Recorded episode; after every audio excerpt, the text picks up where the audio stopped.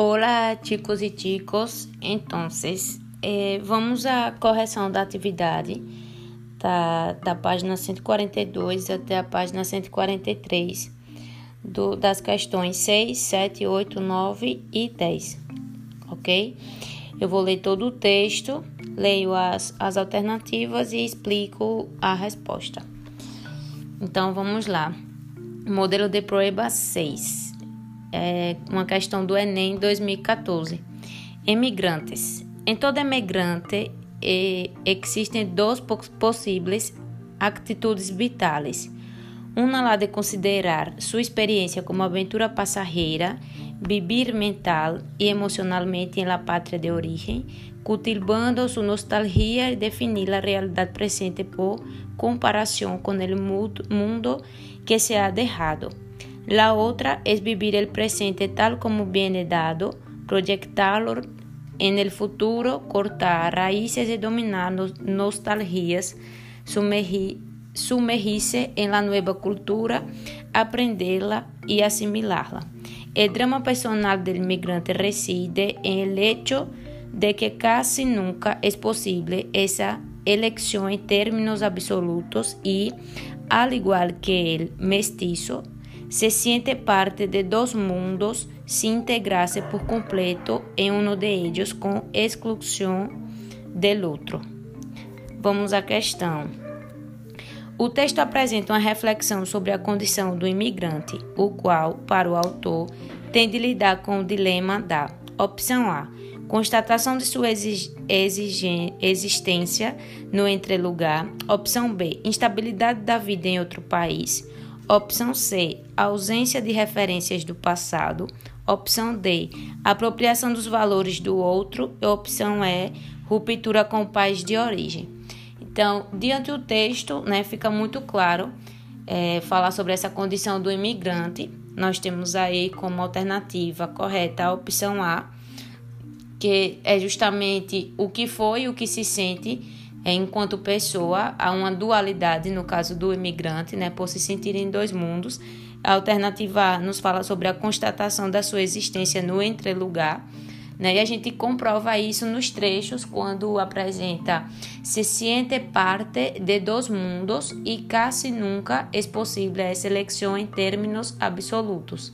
Né? Nessa última citação aí temos a exata expressão que faz a menção aos dois extremos né, que dificilmente serão escolhidos, né, uma vez que quando ele trata aí na questão de nessa alternativa de trazer a palavra entre lugar, que é justamente esse detalhe, né, essa situação que o imigrante vive, de não se sentir completo, né, necessariamente nem no seu país de origem e muito menos também no, no país que até então ele está situado. Vamos à questão de número 7. Vou ler o texto, é uma questão de 2015, do Enem 2015.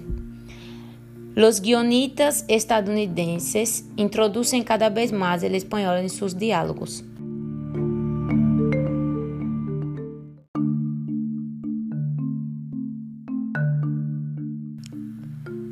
En los últimos años, la realidad cultural y la presencia creciente de inmigrantes de origen latinoamericana y EU ha propiciado que cada vez más estadounidenses alternen el inglés y el español en un mixto discurso.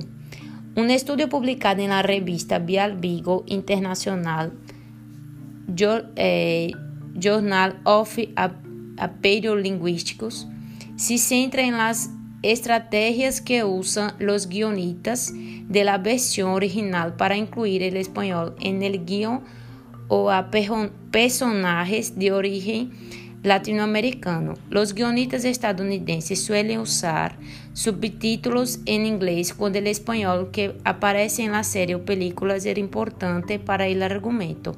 Si esto no ocurre y solo hay interjecciones, aparece sin subtítulos. En aquellas conversaciones que no tienen re relevancia, se añade en ocasiones el subtítulo Speaks Spanish, habla en español. Desta forma, impide al público conocer que están diciendo los dos personajes que hablan español, explica la autora del estudio, profesora e investigadora en la Universidad Pablo de Olavide de Sevilla. Questão 7. De acordo com o texto, nos filmes norte-americanos, nem todas as falas em espanhol são legendadas em inglês. Esse fato revela a Opção A: assimetria no tratamento do espanhol como elemento da diversidade linguística nos Estados Unidos.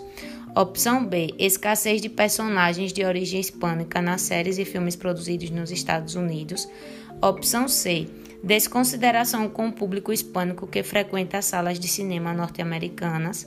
Opção D. Falta de uma formação linguística específica para os roteiristas e tradutores norte-americanos. Opção E. Carência de pesquisa científica sobre a influência do espanhol na cultura norte-americana. Então, o que é que o texto nos diz? O texto diz que os cidadãos estadunidenses usam tanto o espanhol quanto o inglês em um mesmo discurso. Isso é devido à presença cada vez maior de latino-americanos nos Estados Unidos. Porém, o texto chama a atenção para um detalhe nos filmes que possuem uma fala hispânica. Nesse caso, nem sempre todas as falas são traduzidas, né? mostrando dessa forma a desigualdade, né? a assimetria no tratamento do espanhol como elemento da diversidade linguística nos Estados Unidos. Então, dessa forma, a gente percebe que a opção A é a que melhor se encaixa. A simetria no tratamento do espanhol como elemento da diversidade linguística nos Estados Unidos. Vamos seguindo. Modelo de prueba 8 é uma questão do Enem 2010. Dejar de fumar engorda, pero seguir haciéndolo também. Esa es la conclusión a la que han llegado investigadores de la Universidad de Navarra que han hecho un, un seguimiento de 7.565 personas durante 50 meses. Los datos se han ajustado por edad, sexo, índice de masa corporal inicial y estilo de vida. Ha explicado el director del ensayo Javier Basteja Gortari. por lo que el único factor que queda es el tabaquismo. El estudio se ha publicado en la revista española de cardiología.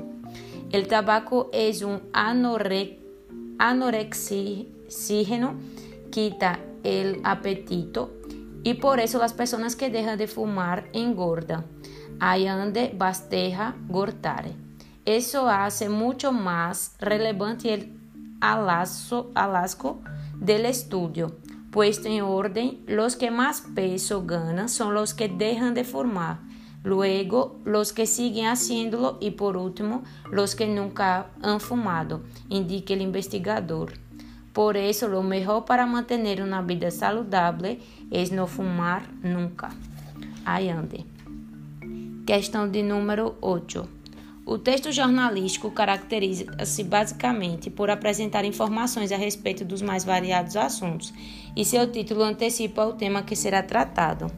Tomando como base o fragmento, qual proposição identifica o tema central e poderia ser usado como título? Então vamos buscar aí a opção que melhor se encaixa como título para esse texto. Opção A: estilo de vida interfere no ganho de peso. Opção B: estudo mostra expectativa de vida dos fumantes. Opção C: pessoas que fumam podem se tornar anoréxicas. Opção D: fumantes engordam mais que não fumantes. Opção E: tabagismo como fator de emagrecimento. Então a questão é bem simples, a gente não precisa é, necessariamente de, de regras da gramática, não precisamos ter um um conhecimento tão a fundo da cultura é, espanhola. O texto é basicamente para responder a questão, não precisa necessariamente de interpretação de texto. Né? Não precisa de, um, de uma análise poética, inclusive. Né? Basta a gente conseguir, assim que a gente traduz o texto, à medida que a gente vai lendo, a gente já percebe sobre o que o texto trata. É muito claro, uma linguagem muito simples, e aí a gente percebe que a opção D é a que melhor se encaixa como título do texto. Fumantes engordam mais que não fumantes. Né? O texto trata de uma reportagem sobre um estudo. E esse estudo aborda sobre o quê? Sobre a influência do tabagismo no ganho do peso, do ganho de peso nas pessoas. Esse estudo esclareceu né, que ex-fumantes tendem a engordar mais que os fumantes que mantêm o hábito.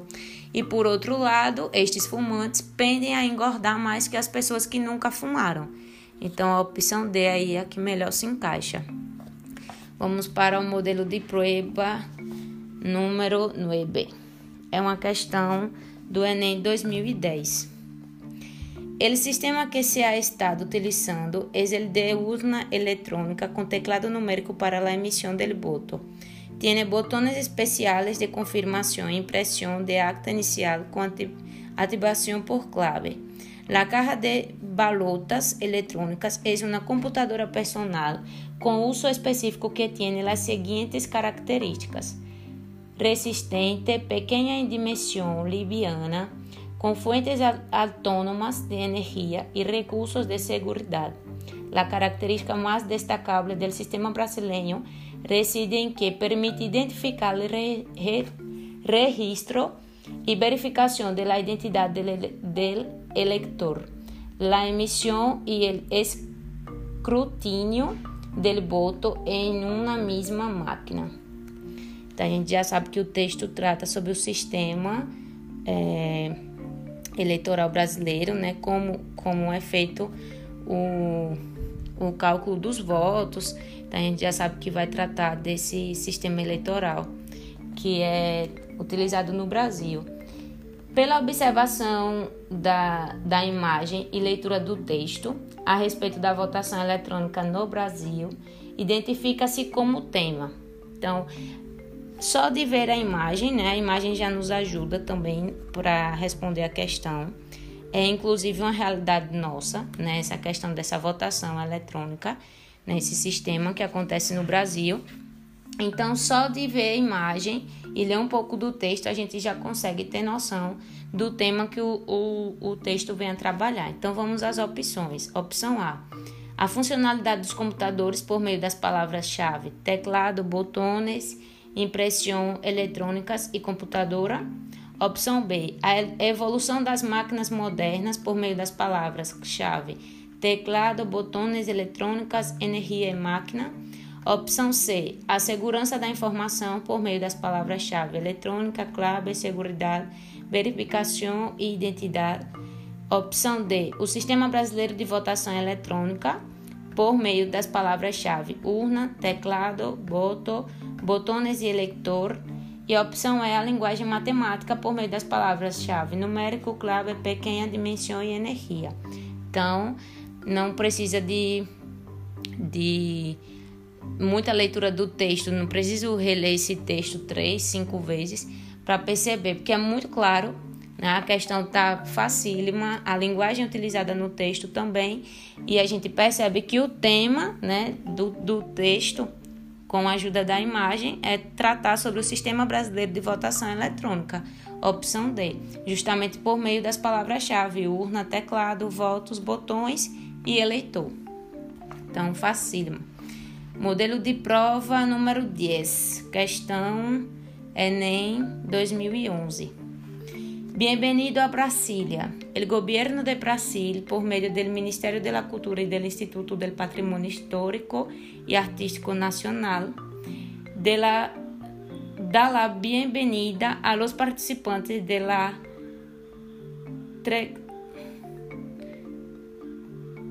de la sesión del Comité del Patrimonio Mundial, encuentro realizado por la Organización de Naciones Unidas para la Educación, la Ciencia y la Cultura, UNESCO, respaldado por la Convención del Patrimonio Mundial de 1970, 1972, el comité reúne en su 34 sesión más de 180 delegaciones nacionales para deliberar sobre las nuevas candidaturas del estado de conservación y de riesgo de los bienes ya declarados Patrimonio Mundial con base en los análisis del Consejo Internacional de Monumentos y Sitios del Centro Internacional para Estudio de la Preservación y la Restauración del Patrimonio Cultural y de la Unión Internacional, União Internacional para a Conservação da Natureza.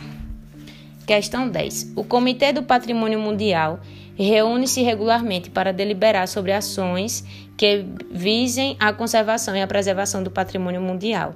Entre as tarefas atribuídas às delegações nacionais que participaram da 34ª sessão do Comitê do Patrimônio Mundial, destaca-se a Opção A: participação em reuniões do Conselho Internacional de Monumentos e Sítios.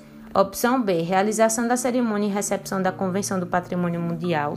Opção C: organização das análises feitas pelo Ministério da Cultura Brasileiro.